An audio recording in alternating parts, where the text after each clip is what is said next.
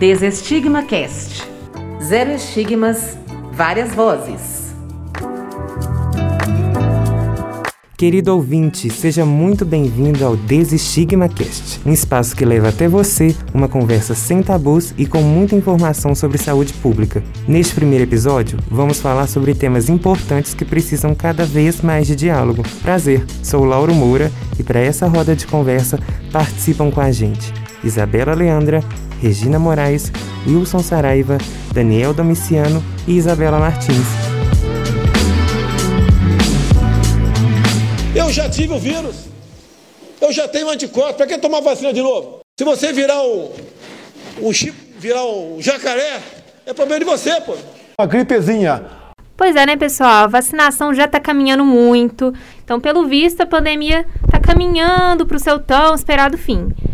Entretanto, né, com seus picos e quedas, a pandemia do Covid-19 ela tem enfrentado desafios gigantescos, né, que ameaçam a imunização do mundo inteiro.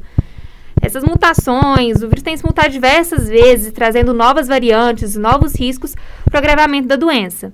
A família atualmente está gigante, né? É alfa, beta, gama, delta e a mais nova, a ômicron. Entretanto, acontece que algumas delas estão sofrendo com uma certa racialização, se podemos dizer assim, sendo nomeadas primeiramente pelo país de origem, ao invés do nome popular, geralmente adotado posteriormente, o que não aconteceu com outras variantes. Como eu citei aqui, a Delta, que antigamente ela era chamada de variante indiana, e a Omicron, que até hoje, mesmo já tendo colocado esse nome popular, por muito tempo o pessoal ficou chamando de variante africana, e até hoje eu tô vendo muita gente falando assim. Isso pode parecer uma coisa simples, ou até mesmo uh, lógico, né? Porque é onde tais variantes foram identificadas, então por que não chamar ela pelo país dela? Porém, quando a gente vai olhar o contexto social, fica bem mais embaixo esse buraco. Preconceito, xenofobia, eles são maior preocupação quando a gente nomeia as variantes com seus nomes. A Índia e outros países orientais, elas constantemente sofrem com discursos que deslegitimam os hábitos de higiene, alimentação e outros traços das culturas deles.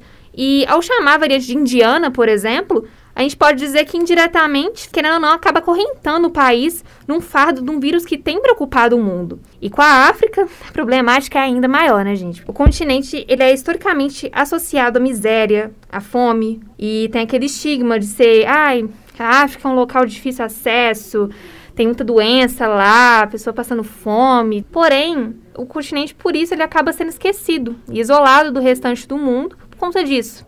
A exemplo da epidemia de ebola, só preocupou as autoridades sanitárias quando o vírus passou a atingir países europeus e americanos. Vê se pode, né?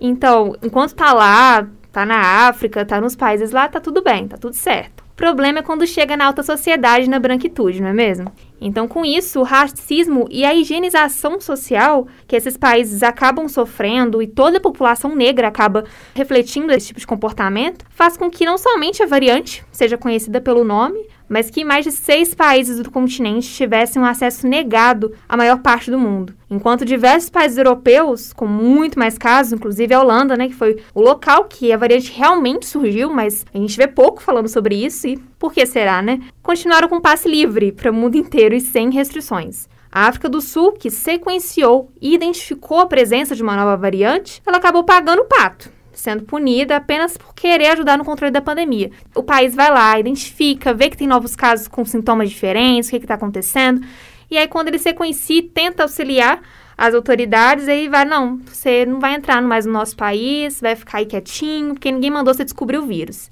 O nome disso a gente já sabe muito bem, porque já é um velho conhecido nosso.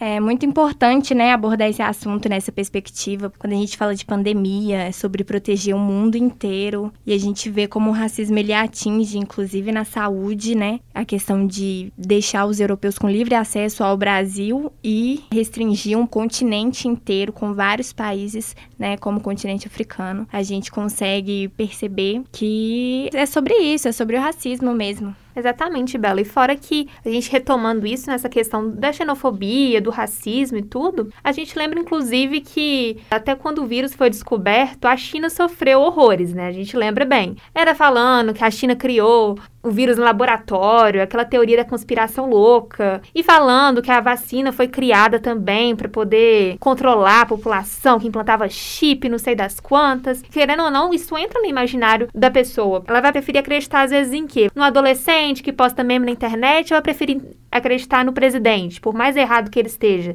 Então acho que isso também atinge muita gente nesses pontos, sabe?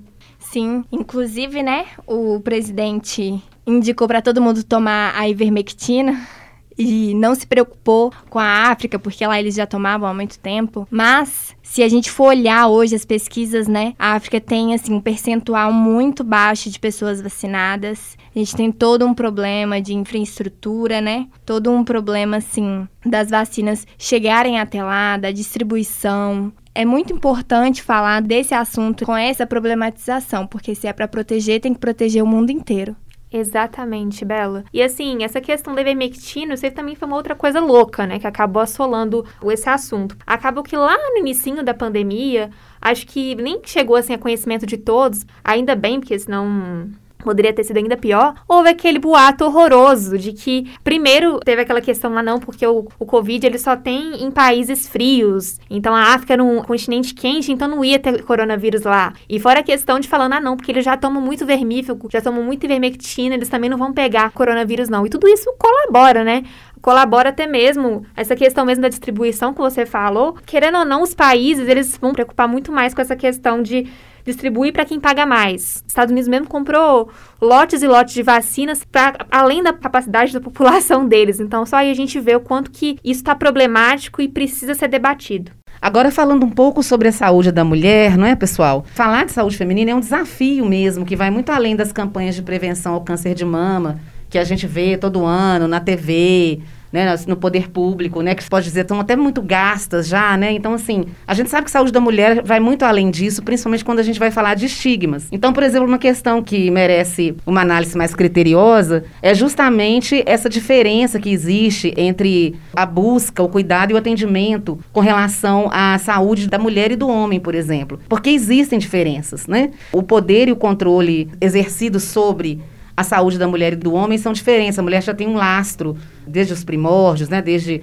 que é um lastro que foi construído, né? E estruturado é, na nossa sociedade, né, sobretudo brasileira, em que a mulher, a saúde dela foi sendo medicalizada ao longo do tempo, cada vez mais medicalizada, então ela acabou, acabou sendo se tornando refém, né, desse tipo de recurso da sociedade, né, vamos colocar dessa forma. E ela, a mulher acaba tendo que tomar decisões baseadas na cultura e numa sociedade que costumam levar a percorrer caminhos bem mais tortuosos do que, do que, os, do que o dos homens, né? Em relação aos cuidados com a sua saúde e que muitas vezes mais expõe essas mulheres do que as auxiliam. Sobretudo em se tratando, como sempre, como a gente sabe, não é, pessoal, das mulheres pertencentes às, camadas sociais mais pobres. Além da própria complexidade que envolve a questão da saúde da mulher, também há os estigmas que rondam, então, como eu falei, dessa questão da medicalização da saúde da mulher, quer dizer, se você tomar como exemplo o controle de reprodução e o próprio parto, né? Desde que a gente, é, de, desde que as mulheres eram cuidadas por parteiras, por exemplo, né? No início do século XIX, e depois como isso foi se transformando transformando numa maneira de hospitalizar né, a mulher, e aí a mulher, em vez de ter o filho em casa, ela vai para o hospital, e aí ela tem que fazer um acompanhamento. Né, hospitalar e ela passa a ser obrigada então a se submeter a certas regras, né, e normas até impostas socialmente que passam a dominar a saúde da mulher e tiram a autonomia dessa mulher dela escolher como é que ela vai cuidar da saúde dela, como é que ela vai controlar a própria reprodução, né? Pode ser até um pouco clichê da nossa era, né, hoje, mas essa, esse grito, né, que a gente ouve sempre das mulheres, né, meu corpo, minhas regras, ele é real. Outras pessoas tomam decisão por ela, ou médicos, médicos aliados com maridos ou com companheiros. A, a escolha da mulher acaba, acaba, sendo relegada a segundo plano. E a gente acha que isso é uma coisa que já melhorou, já passou, e de novo a gente vem sempre ouvindo novas histórias que acabam reforçando essa situação. É, Regina, eu assim assino, assino embaixo tudo aquilo que você falou, né? A meu sentir também é assim. A mulher, ela sofre essa questão das, das doenças de natureza biológica, só que ela tem mais esse peso da imposição social, da necessidade dela estar sempre em busca e de se renovar. Só que eu acho que ela vem fazendo bonito. Ela está exigindo, está se apresentando, está dizendo que veio. Concordo plenamente. E a gente falando de nessa ideia da saúde pública, eu, especificamente falando sobre a saúde do homem, marcadamente do homem na maturidade, a gente pode ver que na história da, a história da humanidade, você pode, a gente pode tentar trazer através da, do aparecimento das doenças. Usando o nome do nosso podcast, né, a gente vai lembrar dos estigmas que sempre acompanharam a história da, da natureza humana, né? E se eu tomar o seu ponto de fala anterior, eu entendo que num ponto, e aí esse ponto é um grande valor, a mulher, eu acho que ela se protege um pouco melhor da parte dela. Falta o serviço público atender essa demanda. Mas o homem em relação à mulher, ele ainda dorme no ponto. Né? Porque se a, se a mulher, via de regra, procura a, o atendimento, o homem é negligente, parece que ele não evolui nesse sentido. A gente pode até sublinhar esse caso com o câncer de próstata. Por exemplo, como o caso do adenocarcinoma, o mais agressivo deles. Mata demais, infelizmente acomete uma grande quantidade dos homens e ele se destaca entre a população negra, acomete 20 vezes mais os homens negros do que os, do que os homens brancos. Então, muito há que se fazer. E o caso do, câncer de próstata, se a pessoa faz o controle, tem a observação como deve, ela tem grande chance de cura se descoberta num tempo justo, fazendo os exames corretamente e acompanhando com o médico. Qual é esse tempo bom de se prever? Não tem um tempo rígido. Então, o certo é fazer os acompanhamentos. Câncer de próstata mata?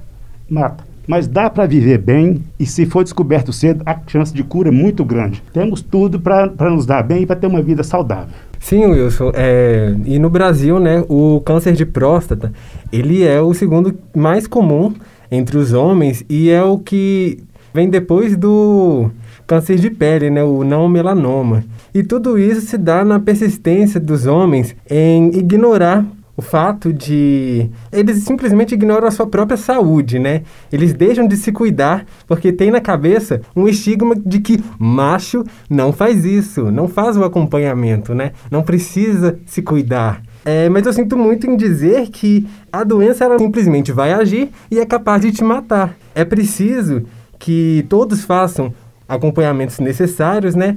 Porque você fazendo isso, você não está pensando também só em você, mas também na sua família, porque ela também vai sofrer em também te ver doente. Pode se informar, pode anunciar. Dezembro Laranja mês de prevenção ao câncer de pele.